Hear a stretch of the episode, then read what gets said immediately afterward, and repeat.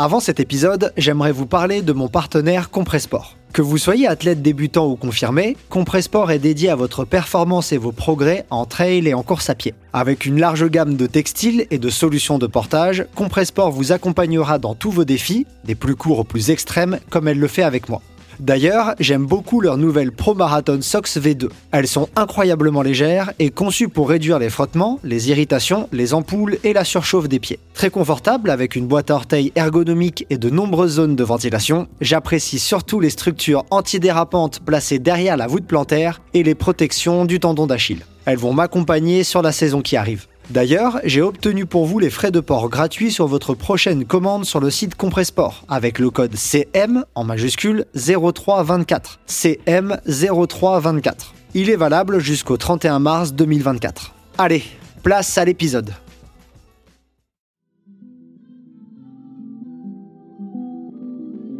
Salut, c'est Cyril et bienvenue dans Courir mieux, le podcast.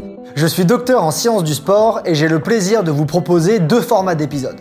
Le premier, c'est les Scientific Day, notre rendez-vous hebdomadaire où je vous décrypte et vulgarise les meilleures études scientifiques pour mieux vous entraîner et progresser en trail et en course à pied. Le deuxième, c'est les Courir Mieux Rencontres, notre rendez-vous mensuel dans lequel je pars à la rencontre d'athlètes, d'entraîneurs ou de chercheurs en sciences du sport pour comprendre leur approche de l'entraînement et de la performance. Ces regards croisés nous aideront eux aussi à nous entraîner en trail et en course à pied, j'en suis convaincu. Nous nous retrouvons donc 5 fois par mois. Dans ce Scientific Day, je vais vous parler de beaucoup d'études différentes. L'objectif de cet épisode est de vous faire un résumé des articles dont j'ai connaissance pour vous résumer les meilleures techniques qui vous aideront à récupérer efficacement après un ultra trail. Je vais vous parler d'études sur le sommeil, les bains froids, les massages, les vêtements compressifs, les glucides et les protéines, la cryothérapie, l'électrostimulation, les bottes de pressothérapie ou encore les footings de récupération. Bref, je vais aborder plein de sujets. Je ne rentrerai dans les détails d'aucune étude, mais je suis sûr que nous nous retrouverons très bientôt pour les épisodes spécifiques à chacune de ces techniques. Allez, c'est parti pour l'épisode d'aujourd'hui. Bonjour à tous, j'espère que vous allez bien. On se retrouve aujourd'hui pour un nouvel épisode des Scientific Day dédié à la récupération après un ultra trail. Alors, plus précisément, ce sera une suite de deux épisodes. Dans celui d'aujourd'hui, je vous propose qu'on parle de comment récupérer après un ultra trail et quelle méthode semble optimale pour améliorer, accélérer la récupération, pour permettre une récupération optimale après une course de trail long ou d'ultra trail. Et dans l'épisode suivant, je vous proposerai qu'on discute de quand reprendre après un ultra trail. Après une grande course, à partir de combien de temps on peut commencer à envisager de reprendre sérieusement l'entraînement? Tout d'abord, félicitations si vous avez terminé un ultra trail ou un trail long, vous avez probablement passé des heures et des heures à vous entraîner en amont, puis vous avez fourni un effort de 10, 15, 20, 30, peut-être même 40 heures, qui sait. Donc euh, ça représente déjà une belle épreuve sportive, sauf que maintenant, bah, vos jambes et tout votre corps vont dans une certaine mesure vous le faire payer. Quand on s'intéresse un petit peu à ce que la littérature a montré, on remarque que courir un ultra trail, c'est pas n'importe quoi et il y a des répercussions, des conséquences sur l'organisme à réaliser ce type d'épreuve. Par exemple, quand on regarde les travaux publiés dans la littérature, on a l'étude de Gileal en 2015 qui montre qu'après un ultra trail comme l'UTMB ou la Diagonale des Fous, on a un état inflammatoire généralisé. On a aussi l'étude de Gergelet et collaborateurs en 2017 qui montre un état d'immunodépression après une épreuve d'ultra trail. Et on a même parfois certaines études qui ont mis en avant des altérations plus ou moins prononcées du fonctionnement cardiaque et du fonctionnement rénal, comme par exemple l'étude de Scott et collaborateurs en 2009 ou celle de Oxon et collaborateurs en 2009 également. Le seul avantage, c'est que ces dysfonctionnements cardiaques et rénaux sont rares et de moindre ampleur, donc généralement ils sont peu inquiétants. Bien entendu, sans aucune surprise, on observe également des euh, dommages, des atteintes au niveau musculaire, comme par exemple des courbatures, de la douleur, de la perte de force maximale, et également différentes atteintes dermatologie, comme des ampoules ou des irritations. Donc ça, c'est plutôt pour le niveau physiologique, et on observe également des conséquences au niveau psychologique, avec un niveau de fatigue perçu euh, et objectif élevé.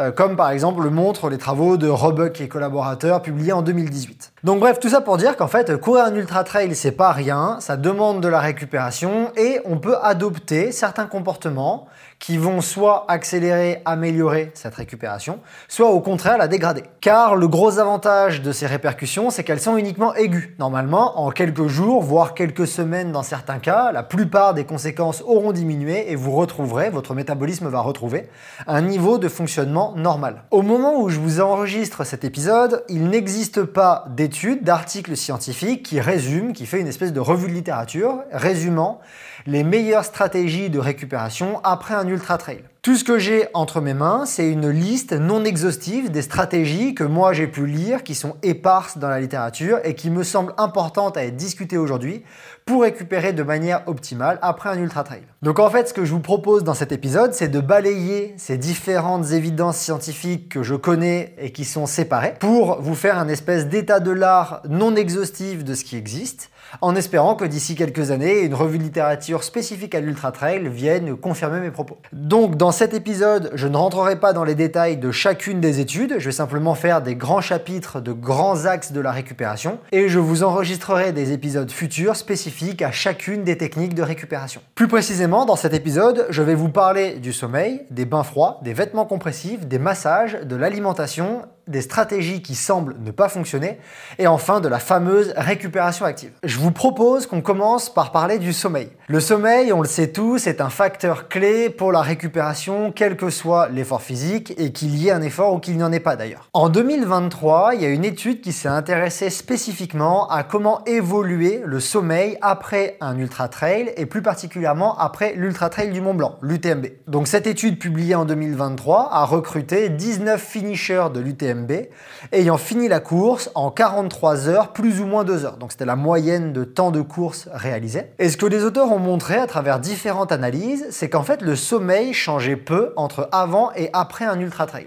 Par exemple, on retrouvait entre avant la course et après la course une durée totale de sommeil égale ou encore par exemple un temps d'endormissement égal. Les auteurs n'ont quasiment identifié aucun changement donc dans les différents paramètres du sommeil considérés entre avant l'ultra trail et après l'ultra trail. Par contre, ce qu'ils ont remarqué, c'est que le sommeil après la course et des paramètres du sommeil après la course étaient corrélés à la récupération subjective. Par exemple, ce qu'ils ont observé, c'est que lorsque le nombre de réveils par nuit était élevé, les douleurs musculaires étaient également élevées et les scores totaux de récupération étaient bas. Comme c'est une corrélation, on peut très bien imaginer la relation inverse, à savoir lorsque les douleurs musculaires sont élevées, alors le nombre de réveils est également élevé. De même, ce que les chercheurs ont identifié, c'est que si la durée du sommeil était élevée, si le temps de sommeil par nuit était haut, alors le score de récupération que les personnes rapportaient à travers un questionnaire était plutôt bon et le stress était lui plutôt bas. Aussi, à travers toutes ces corrélations que Baron et collaborateurs ont observées en 2023, une idée qui me vient en tête à la lecture, moi,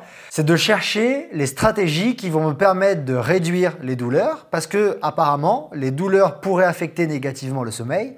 Or, si on améliore la qualité du sommeil, on pourrait réduire le nombre de réveils, donc passer une meilleure nuit, réduire le stress et donc améliorer la qualité de la récupération. Avec ce raisonnement qui est basé sur les corrélations que Baron et collaborateurs ont observées, je vais vous décrire trois thématiques de récupération qui me semblent intéressantes, à savoir les bains froids, les massages et les vêtements compressifs. Concernant les bains froids, il y a déjà un article sur le site couramieux.fr qui discute de l'efficacité et de la pertinence de l'utilisation du froid en récupération. Comme je vous l'avais dit, comme je l'ai écrit dans cet article, le froid, c'est une arme à double tranchant. D'un côté, le froid peut légèrement améliorer votre récupération après un trail, mais les effets sont très légers. Par contre, de l'autre côté, le froid bloque les mécanismes physiologiques qui aident vos muscles à récupérer et à progresser. Donc, comme je l'expliquais dans l'article, utiliser le froid, comme par exemple les bains froids ou la cryothérapie au quotidien, moi en tant qu'entraîneur, ça me semble une mauvaise idée et c'est pas quelque chose que je conseille. Mais là, on est dans un cadre particulier, c'est-à-dire qu'on n'est pas à l'entraînement au quotidien, mais on est après une compétition d'ultra trail dans un cadre spécifique où vous êtes allé vous pousser au maximum de vos limites. Après une course, on ne cherche pas à ce que nos muscles progressent, mais on cherche à limiter par exemple les dégâts et les douleurs. Et là, la littérature est assez claire. Beaucoup d'études ont montré que l'immersion dans un bain froid diminuait les douleurs musculaires après un effort physique. Il y a par exemple la méta-analyse de Leader et Al en 2011, de Wang et Al en 2021, de Xiao et Al en 2023. Bref, il existe beaucoup d'études qui tendent dans cette direction. L'immersion dans un bain froid réduit les douleurs musculaires. Ces immersions dans un bain froid n'amélioreraient pas directement le sommeil. Il y a des études qui sont intéressées à cette question, comme l'étude de Kuhn-A ou de Lastea publiée en 2023 ou en 2019. Par contre, un bain froid peut réduire vos douleurs et les douleurs après un ultra trail étant très marquées et réduisant la qualité du sommeil, les réduire pourrait améliorer votre récupération. En termes de protocole, il y a la méta-analyse de Machado et collaborateurs publiée en 2016 qui est super intéressante et qui a comparé plein de protocoles d'immersion dans un bain froid pour extraire les méthodes les plus efficaces. Et globalement, ce qu'ils ont montré, c'est que la règle des 10 minutes 10 degrés, 11 minutes 11 degrés, 15 minutes 15 degrés pour le bain était le plus efficace. En fait, il existerait une fourchette de température allant de 10 à 15 degrés, une fourchette de durée allant de 10 à 15 minutes, et il faudrait passer un temps égal à la température dans l'eau. Donc par exemple, un bain froid 10 minutes à 10 degrés serait le plus efficace. Conclusion de ce mini chapitre, la première stratégie qui peut être intéressante après un ultra trail pour moi, c'est les bains. Faire des bains froid réduira vos douleurs musculaires et donc pourrait vous aider à mieux dormir et donc pourrait vous aider à mieux récupérer. Pour améliorer le sommeil, la deuxième stratégie dont j'aimerais discuter dans cet épisode, c'est celle des massages. On entend souvent que les massages aident à la récupération. Malheureusement, cette croyance est en grande partie fausse. Certes, c'est super plaisant de se faire masser, lorsqu'il y a un petit stand à l'arrivée d'une course et que des kinés nous proposent un massage, c'est généralement très agréable, mais les effets des massages se limitent à cette sensation agréable. Ils ont uniquement un effet sur les douleurs et il n'y a quasiment aucune une étude qui montre des améliorations de la récupération. Lorsqu'il montre des améliorations de la récupération, en plus de ça, les effets sont vraiment minimes. Par contre, les effets des massages sur la réduction des douleurs est bien marqué et me semble intéressant. Là en tête, j'ai trois méta-analyses, celle de Davis et collaborateurs en 2020, de Dupuis et collaborateurs en 2018 et de Goe2 et collaborateurs en 2017 qui montrent que les massages sont très efficaces pour réduire les douleurs musculaires. Ils pourraient également avoir de légers effets sur la diminution des marqueurs inflammatoires, mais cela reste à confirmer et dans tous les cas, les effets étaient de petite taille. Par contre, comme je vous le disais juste avant, les résultats sont assez clairs sur le fait que les massages n'accélèrent pas ou très peu la récupération objective, comme par exemple le retour de la force ou de l'endurance musculaire. L'efficacité des massages serait restreinte à l'amélioration des douleurs, la réduction des douleurs musculaires. Donc mon avis là-dessus, c'est que si après un ultra trail, vous avez l'opportunité de vous faire masser, n'hésitez pas. Cela ne sera pas délétère à votre récupération.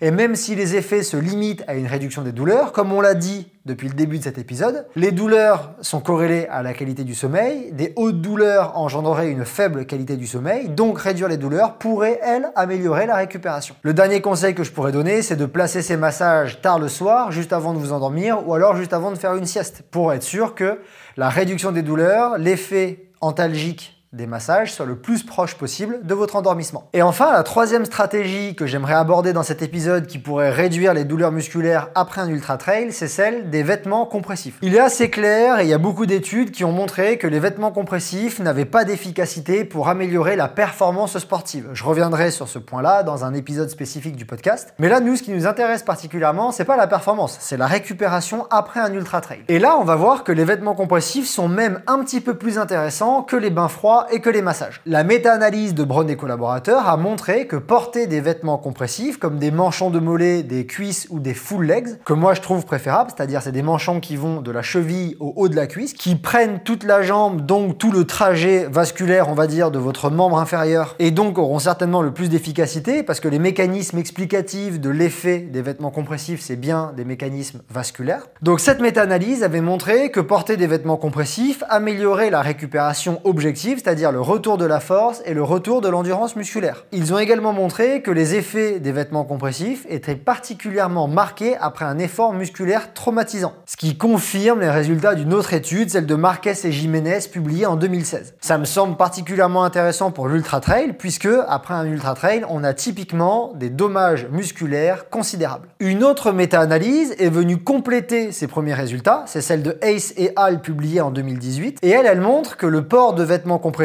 réduit considérablement les douleurs musculaires après un effort physique. Ensemble, toutes ces études semblent dire qu'une durée de port des vêtements compressifs optimale serait entre 2 et 8 heures. En dessous, il n'y aurait pas encore d'effet. Au-dessus, il n'y aurait pas plus d'effet. Et ce que j'ai envie de rajouter sur ces résultats, qui montrent du coup une amélioration de la récupération objective et une amélioration de la récupération subjective, donc potentiellement moins de douleur, c'est-à-dire un meilleur sommeil, c'est que je trouve que le rapport coût-bénéfice de l'utilisation des vêtements compressifs est super avantageux. La plupart des vêtements compressifs sont peu onéreux, ça coûte pas très cher de s'en procurer, et le seul effort que ça demande, c'est les enfiler. Ensuite, il suffit de les porter et les vêtements compressifs génèrent leurs effets. Donc même si les effets qu'ils produisent sont moindres, sont modestes, ne sont pas révolutionnaires. Le coût de leur utilisation et de leur acquisition est tellement bas que pour moi je trouve que le rapport coût-bénéfice est super avantageux pour l'utilisation des vêtements compressifs. Si votre objectif est d'améliorer votre nuit, la qualité de votre sommeil, ce que vous pouvez faire c'est les porter durant toute la nuit par exemple pour qu'ils aient leur maximum d'effet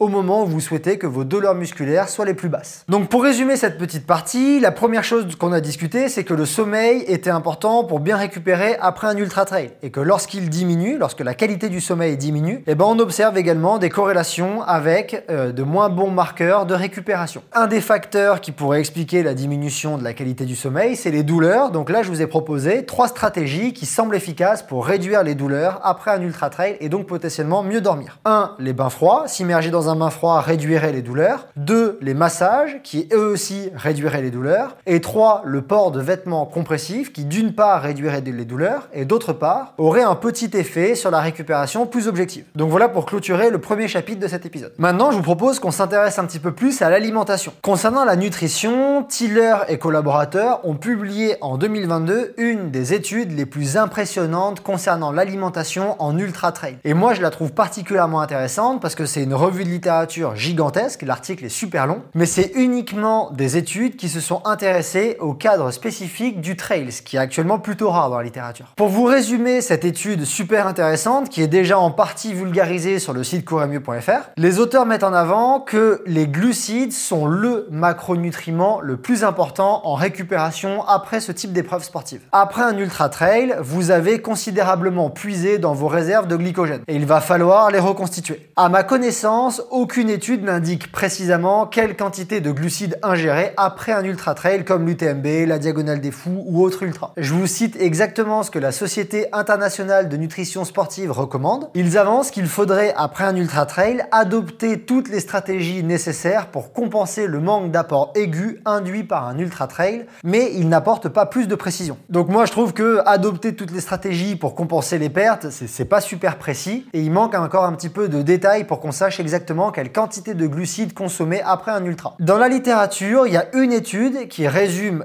quatre expériences différentes et qui avance un dosage de 10 grammes de glucides par kilo de poids de corps et par jour après un effort exigeant. Les auteurs de cette étude, à savoir Costa et collaborateurs en 2013, avancent que ce dosage, 10 grammes par kilo de poids de corps et par jour de glucides, favoriserait la reconstitution des stocks de glycogène. Alors, les auteurs ne précisent pas la durée optimale de maintien d'une telle dose journalière de glucides, puisque c'est quand même des doses relativement élevées, mais déjà, c'est un premier guide vers une certaine quantité qu'on pourrait consommer sur les quelques jours qui suivent un ultra trail. Au regard de ces conclusions, moi, il me semble pertinent de calculer ce que représente cette cible de 10 grammes par kilo de poids de corps et par jour, et de manger donc de belles portions de glucides à sa faim tant que celle-ci se fait sentir. J'ai tendance à penser, peut-être naïvement, que la sensation de faim, l'envie de sucrer qu'on peut ressentir après un ultra, elle est normale et c'est un signal que notre métabolisme nous envoie pour nous dire qu'il a besoin d'apport en glucides. Donc je pense que pendant cette période, grignoter euh, n'est pas un problème, ça sera pas spécialement mauvais et en tout cas moi c'est la stratégie que j'adopte. Il n'y a pas actuellement assez d'évidence scientifique sur euh, quelle quantité exactement exactement et pendant combien de jours exactement. Donc moi, ce que je fais, c'est que je me base sur ce qu'avance cette étude de Costa et collaborateurs, à peu près 10 grammes par kilo de poids de corps et par jour. Je fais 75 kilos, donc ça représente environ 750 grammes de glucides par jour. C'est conséquent. Et généralement, je consomme ça pendant 2-3 jours jusqu'à ce qu'à un moment, en fait, je sente que j'ai plus spécialement faim, j'ai plus envie de manger autant. Et donc, je considère que c'est le signal de mon métabolisme que je peux revenir à une alimentation normale. Si jamais ça vous intéresse, sur le site, j'ai un article qui vulgarise la partie de l'étude de Tiller et collaborateurs de 2019 qui est spécifique à quoi manger au quotidien lorsqu'on s'entraîne pour du trail. Si jamais vous voulez avoir une idée de qu'est-ce que ce serait apparemment des apports normaux, vous pouvez toujours aller lire cet article. Un deuxième macronutriment qui va être particulièrement intéressant dans la phase de récupération après un ultra trail, c'est les protéines. En effet, les protéines, c'est le macronutriment que votre métabolisme utilise pour reconstituer, refaire les muscles. Pas que, mais c'est le principal. Et là, la littérature nous fournit un petit peu plus d'informations que pour les glucides. Tout d'abord, la Société internationale de nutrition sportive, encore elle, souligne qu'en cas de fort besoin en récupération, comme c'est le cas après un ultra trail, une augmentation pendant quelques jours des apports en protéines jusqu'à 2,5 grammes par kilo de poids de corps et par jour favorise la récupération. Donc moi, ça représente par exemple 190 grammes de protéines par jour, donc c'est une espèce de cible que je vais me fixer pendant quelques jours après un ultra trail, quand j'ai des dommages musculaires, des courbatures prononcées et que j'ai besoin de reconstituer mes fibres. Et ça donc c'est une première cible que je trouve intéressante. Parallèlement à cette recommandation de la Société internationale de nutrition sportive, il y a l'étude de Xia et collaborateurs en 2018 qui mettent en avant dans leur étude, c'est qu'une supplémentation chronique en protéines, c'est-à-dire plusieurs fois par jour pendant plusieurs jours, favorise la récupération. À côté, on a d'autres études dans d'autres contextes qui ont montré que lorsque des athlètes avaient des dommages musculaires prononcés, une supplémentation aiguë en protéines, c'est-à-dire une seule prise aiguë élevée de protéines une seule fois, n'avait pas d'effet particulier sur la récupération. Donc par exemple, ça c'est la méta-analyse de Pearson et collaborateurs publiée en 2022. Et donc quand on croise ces trois sources, la recommandation de la Société internationale de nutrition sportive, l'étude de Xia et collaborateurs en 2018 qui est spécifique au trail et l'étude de Pearson et collaborateurs en 2022, il me semble raisonnable de penser que viser 2,5 grammes par kilo de poids de corps et par jour de protéines pendant plusieurs jours et répartir ce dosage total sur plusieurs prises dans la journée est une bonne stratégie pour favoriser la récupération après un ultra trail.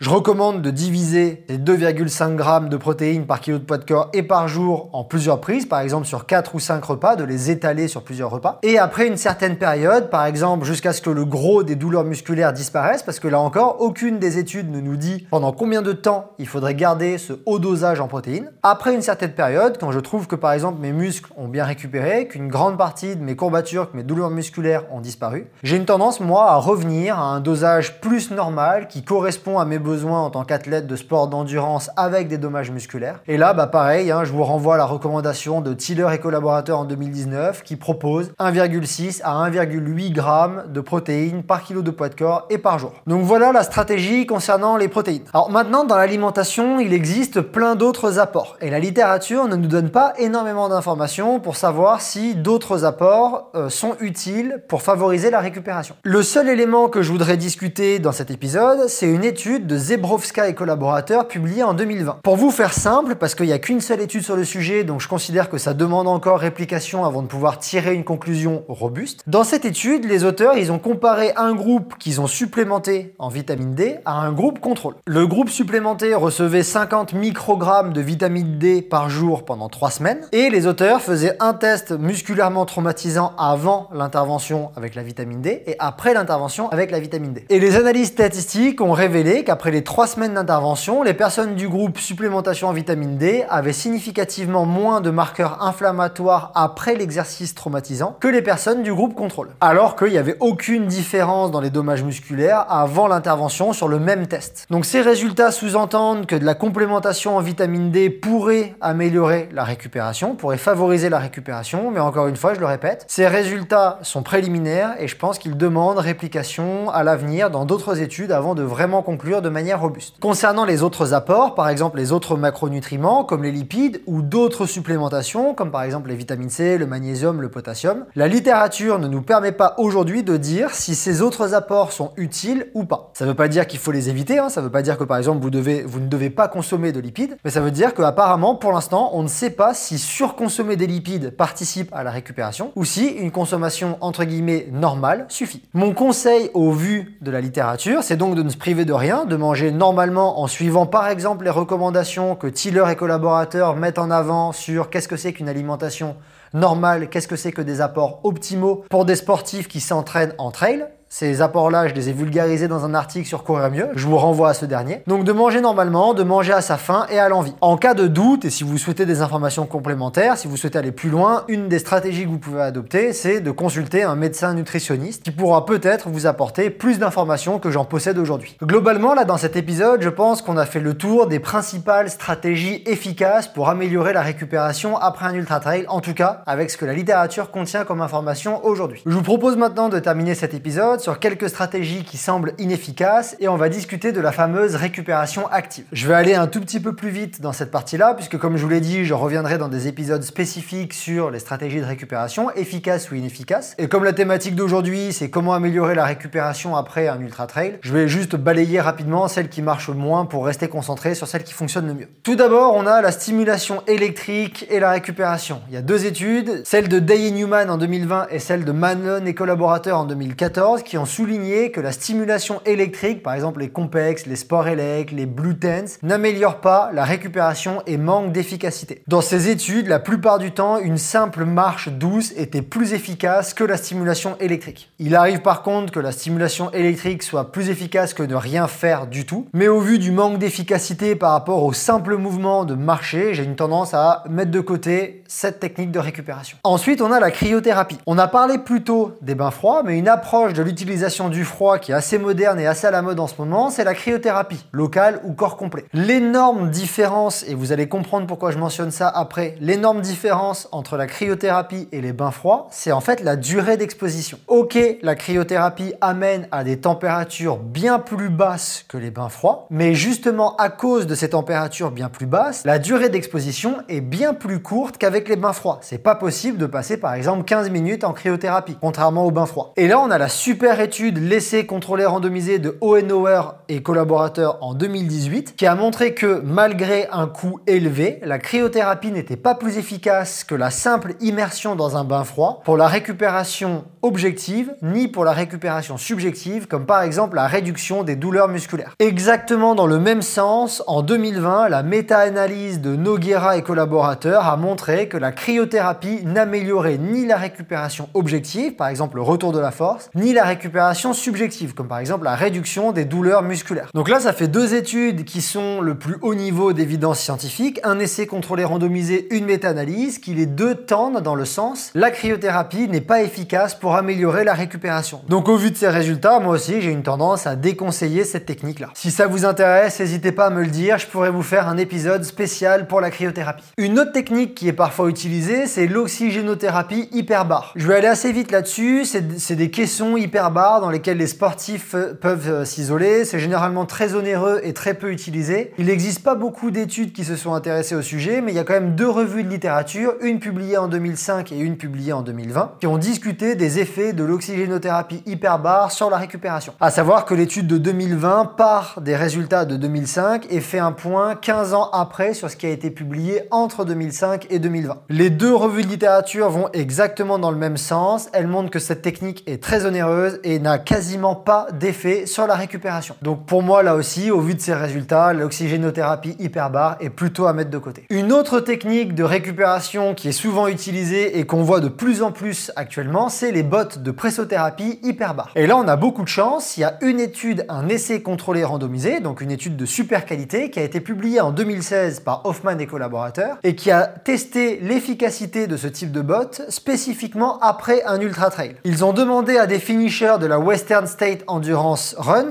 je pense que tout le monde connaît cette course, d'utiliser des bottes de pressothérapie ou alors d'être dans le groupe contrôle, donc qui ne recevaient rien du tout, ou alors d'être dans le groupe massage, c'est-à-dire juste un massage après la course. Et ce qu'ils ont montré, c'est que les trois groupes, le groupe bottes de pressothérapie, le groupe contrôle et le groupe massage, récupéraient exactement de la même façon, tant sur des marqueurs objectifs de récupération que sur des marqueurs subjectifs, par exemple la réduction des douleurs. Ces résultats sont intéressants parce qu'ils vont dans le même sens qu'un autre essai contrôlé randomisé publié en 2015 par O'Donnell et Driller qui cette fois a été mené sur des triathlètes. Donc dernière stratégie qui ne semble pas trop efficace, les bottes de pressothérapie qu'on peut mettre de côté. Je me permets un petit commentaire, quand on parle de bottes de pressothérapie, on pourrait s'attendre à une certaine efficacité puisque on l'a dit, les vêtements compressifs sont efficaces et globalement les mécanismes sont les mêmes. On compresse le membre qui a besoin de récupérer. La grosse différence, comme je l'ai dit dans la partie dédiée aux vêtements compressifs, c'est que ces derniers ne sont efficaces qu'à partir de minimum 2 heures de port et montreraient les meilleurs niveaux d'efficacité autour des 8 heures de port. Or, les bottes de pressothérapie, généralement, c'est utilisé 15 à 30 minutes et après on les enlève. Donc peut-être qu'une des raisons de l'inefficacité des bottes de pressothérapie, c'est justement le peu de temps d'exposition parce qu'on peut pas rester plus que 15 à 30 minutes dans les bottes, alors que des vêtements compressifs qui globalement appliquent des mécanismes similaires, eux, des vêtements compressifs, auront une certaine efficacité. Dernier point qu'on va discuter maintenant, c'est la récupération active. La question de la récupération active est super vaste et malheureusement la littérature apporte peu de réponses et encore moins de réponses dans le cadre du trail. Beaucoup d'études sur la récupération active ont été menées dans le cadre du cyclisme qui montrent que de la récupération active, par exemple une heure de vélo à très basse intensité est plus efficace que de la récupération passive. Malheureusement, il existe énormément de différences entre le cyclisme et la course à pied et encore plus entre le cyclisme et le trail, qui fait que pour moi, on ne peut pas appliquer directement ce qui a été montré dans le cadre du cyclisme au cadre de l'ultra trail. Je vous résume ma position en trois points. Tout d'abord, les dommages musculaires après un footing de récupération existent. Contrairement au cyclisme, par exemple, où les contractions musculaires sont très majoritairement concentriques, en course à pied et en trail, elles sont plutôt pliométriques et excentriques. Or, ces deux types de régimes musculaires sont les plus traumatisants pour les muscles. Aussi, un footing de récupération continuera à induire des dommages musculaires, même infimes à vos muscles, qui sont déjà traumatisés par la réalisation de l'ultra trail que vous venez de finir. Le deuxième point qui me semble important à garder en tête, ça concerne la fréquence cardiaque dans un footing de récupération. Encore une fois, contrairement au cyclisme, à pied, le cardio monte vite dans des zones de travail aérobie. Par exemple, réaliser un footing de récupération en dessous de 110-120 BPM est particulièrement difficile pour beaucoup de personnes, alors qu'une séance de vélo dans les 100 BPM est accessible. Je vous fais un rapide calcul, j'ai 140 BPM de fréquence cardiaque de réserve, un footing à 110 BPM, ça représente 36% de ma fréquence cardiaque de réserve. C'est très bas et c'est quasiment inatteignable. C'est presque de la marche active. Donc si vous faites un footing de récupération, vous risquez de vite monter dans des zones de travail de la base aérobie, qui peut commencer très bas. Dans certaines études, ils ont montré qu'à partir de 30% de la fréquence cardiaque de réserve, il y avait déjà des adaptations qui correspondaient au travail de la base aérobie. C'est l'étude de Pérez et collaborateurs en 2019. Donc quand vous faites un footing de récupération, vous risquez de vite monter dans des zones de travail de cette base aérobie et donc d'être en train de vous entraîner au lieu de récupérer. Le dernier point que je veux mentionner, c'est l'épuisement des stocks de glycogène. Après un ultra trail comme l'UTMB, vos stocks de glycogène musculaire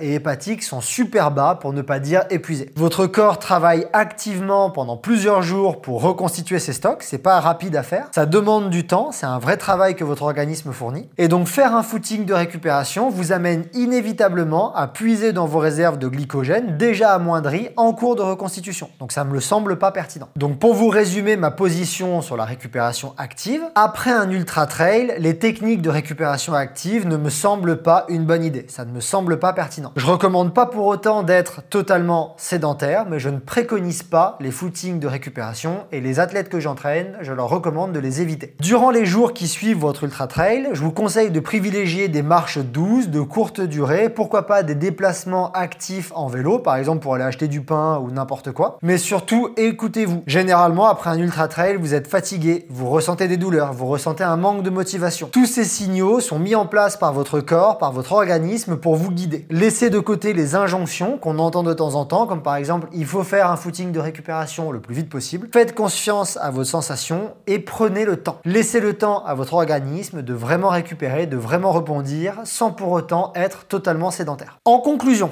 on a discuté plein de choses et je vous propose ici de résumer ce qui serait efficace pour récupérer après un ultra trail et ce qui serait peu efficace. Récupérer après un ultra trail prend du temps. Différentes techniques peuvent vous aider à accélérer et à améliorer la qualité de ce processus par exemple, il semblerait qu'un sommeil de qualité soit un des premiers leviers à considérer pour bien récupérer après un ultra trail. Cependant, des études soulignent que les douleurs diminueraient la qualité de celui-ci, donc les techniques diminuant les douleurs, comme les massages, les bains froids et le port de vêtements compressifs, me semblent pertinents. De plus, le port de vêtements compressifs aiderait également à la récupération objective, donc autant en profiter. En termes d'alimentation, la littérature n'est pas encore très claire sur les apports optimaux à adopter pour favoriser la récupération après un ultra trail. Manger équilibré et de tout semble être un premier pas, s'ajoute à cela une augmentation des apports en glucides pendant quelques jours qui favoriserait la récupération et une augmentation des apports en protéines qui aide aussi aiderait à soigner vos muscles lésés. N'oubliez pas de fractionner vos apports en protéines, une prise aiguë est peu efficace alors qu'une prise répétée sur plusieurs jours est efficace. De plus, il semblerait qu'une supplémentation en vitamine D pourrait vous aider à mieux récupérer, même si cela reste à confirmer par d'autres études. Enfin, beaucoup de techniques semblent peu efficaces et donc pour moi ne méritent pas qu'on s'y intéresse, comme par exemple la cryothérapie, l'électrostimulation, les bottes de pressothérapie, l'oxygénothérapie ou encore la récupération dite active. Il me semble inutile de compter sur ces dernières pour améliorer notre récupération. Une dernière chose que je veux absolument souligner dans cet épisode, c'est n'oubliez pas qu'il n'existe aucune solution miracle. Nous avons discuté d'aide et de stratégies qui peuvent favoriser la récupération, mais aucune de toutes ces stratégies n'est miracle. Vos meilleurs alliés pour bien récupérer, c'est le temps et la patience. Je vous souhaite une excellente récupération à tous.